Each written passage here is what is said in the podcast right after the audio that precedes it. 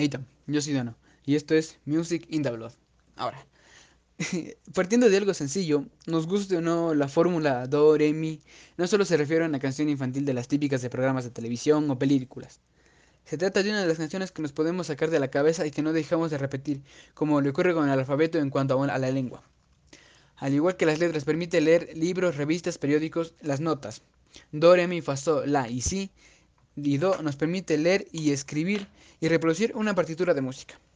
Vemos el solfeo como una parte obligatoria que todo músico principiante debe estudiar cuando quiere aprender a tocar un instrumento musical. En el caso de la música clásica, el solfeo es para muchos músicos, cantantes y directores de una orquesta una herramienta indispensable para la sinfonía. Hoy en día las cosas han cambiado. Aunque el solfeo ocupe en torno a dos tercios del tiempo del conservatorio, han aparecido otros métodos. De este método, cada vez más profesionales de la música abogan por, por la práctica de la teoría musical. El oído en vez de la lectura de notas y la libertad de creación en lugar de composición escolar del solfeo.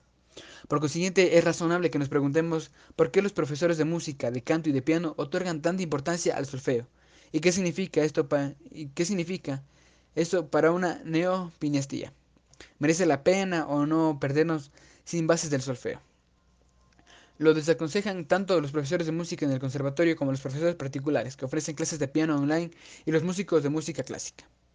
Casos en los que menos arriesgado, el método de aprendizaje autodidáctica puede justificarse en los siguientes casos. De hecho, puede ser hasta conveniente en función del caso y del contexto. Entre los músicos ya tenga varios años de experiencia de piano, sea conocimiento o bases técnicas del piano, del oído, del dominio del piano, ese aprendizaje permitirá adquirir más competencia si quieres llegar a ser profesional. Tras un curso de música en el conservatorio o en la escuela de música a través de clases particulares o con el fin de revisar lo adquirido, completa un curso y estudiar estilos que no se estudian en clases como el jazz, el soul o el blues.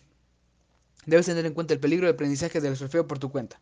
Puedes desarrollar malos vicios, memorizar información de manera errónea, incluso hasta desanimarnos por nuestros propios fallos, mientras que un profesor siempre nos puede motivar. De todas las cuestiones enumeradas, el nivel de piezas obviamente irá complicándose al igual que la velocidad de aprendizaje de las lecciones. Estas son opciones menos arriesgadas para aquellos que quieran aprender del solfeo sin tener que invertir demasiado en su futuro de músico al piano. Al desembarcarse en la abertura, querer aprender el solfeo de manera rápida es indispensable estar al tanto de que esto conlleva. Al igual que una lengua extranjera, el solfeo requiere tiempo, motivación y concentración. No, no nos nacemos bilingües en pocas clases o sin una estancia del país donde sale esa lengua.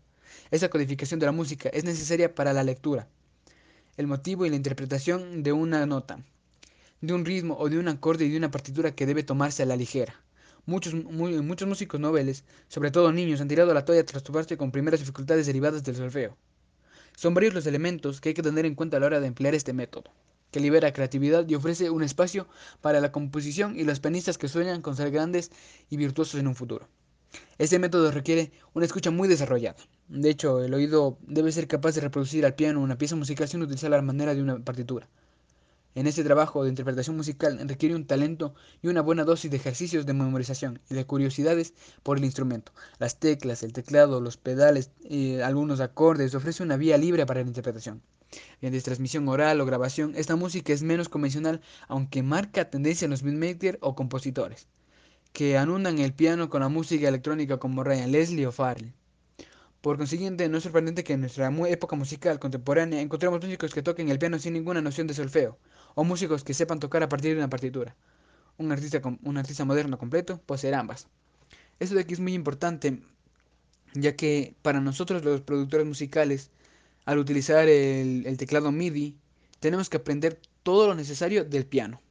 Y es por eso que les he explicado esto de aquí, lo que trata del solfeo porque eso es una de las piezas claves más importantes para producir música sin que sea monótona.